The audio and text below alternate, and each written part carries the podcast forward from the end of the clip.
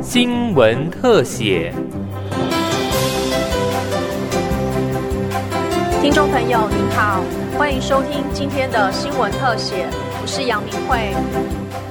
机体电路产业领航带动，以及光电产业助攻下，台湾三大科学园区去年营业额创下历史新高，成长多达百分之二十二点八一，连续两年成长百分之十五以上。科技部长吴振中表示，全球半导体供不应求以及涨价效应，园区整体出口额达新台币两兆七千多亿元，也较前年成长百分之十二点八九。这个二零二零跟二零一九比是这个成长的十五 percent。去年二零二一啊，跟大家报告好消息，我们已经破了三点七兆。所以我想这个是我们这个过去一年在大家的努力啊，我们科学园区所有的公司，还有我们全体国人对于这个防疫的这个的规定，然后大家万众一心啊，把它撑住，说我们的。科学园区的这个营业额、出口额跟这个就业人数啊，都同步成长。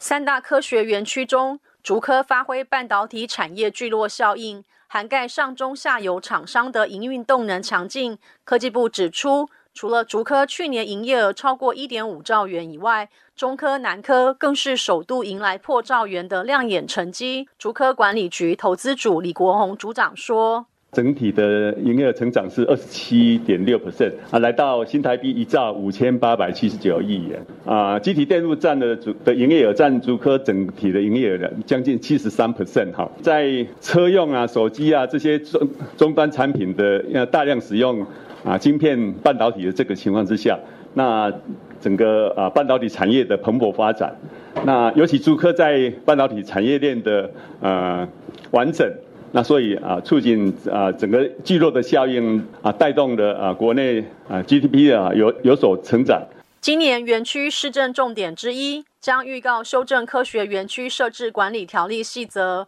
科技部产学及园区业务司许真如司长表示，研发经费比例将从原本两倍提高到三倍。也就是园区厂商的制造研发经费占营业额比重，将从原本的百分之五点八二提高为百分之八点七三，进而提升我国的研发量能。科学园区引进的产业都是希望以研发为主，哈，所以过去我们有限制，它要在制造业研发投入的两倍以上。那实际上市场都超过了哈，那所以未来我们希望继续保持园区在这个产业的竞争优势，特别是研发能力的部分。所以今年我们会修这个细则哈，把这个两倍提升到三倍。那希望更鼓励这种研发创新型的公司进入科学园区。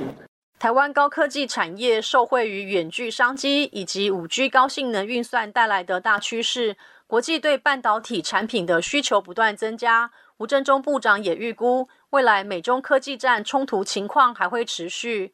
根据我的判断，哈，在未来十年之内，应该美国美中的这个科技的竞争应该是不会回去。这个态势，不管是谁当总统，应该是维持这样的步调在走。那当然，我们也不能靠啊，就是说国际的情势是一个很重要的这个参考，但是我们自己还是要强化我们自己的科技布局。除了半导体产业以外。我们遍布到跟生活相关的产业，我们也会努力来这个推动。那尤其我想，这次最近的那个 COVID-19，给我们生计、精准健康这边，那这个也是台湾的一个下一个这个非常大的机会。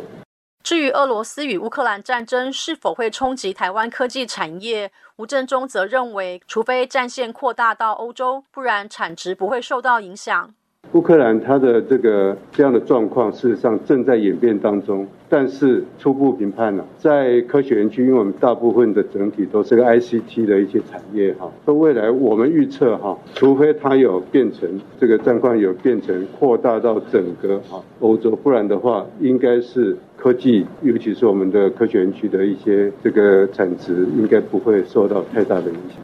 今年科学园区启动创新转型，布局未来前瞻新兴科技。除了中科推动台中园区扩建二期计划，南科筹设嘉义屏东园区已经通过。科技部长吴振中也指出，在需求畅旺、后疫情时代消费反弹等因素带动下，今年园区目标营收有望挑战新台币四兆元。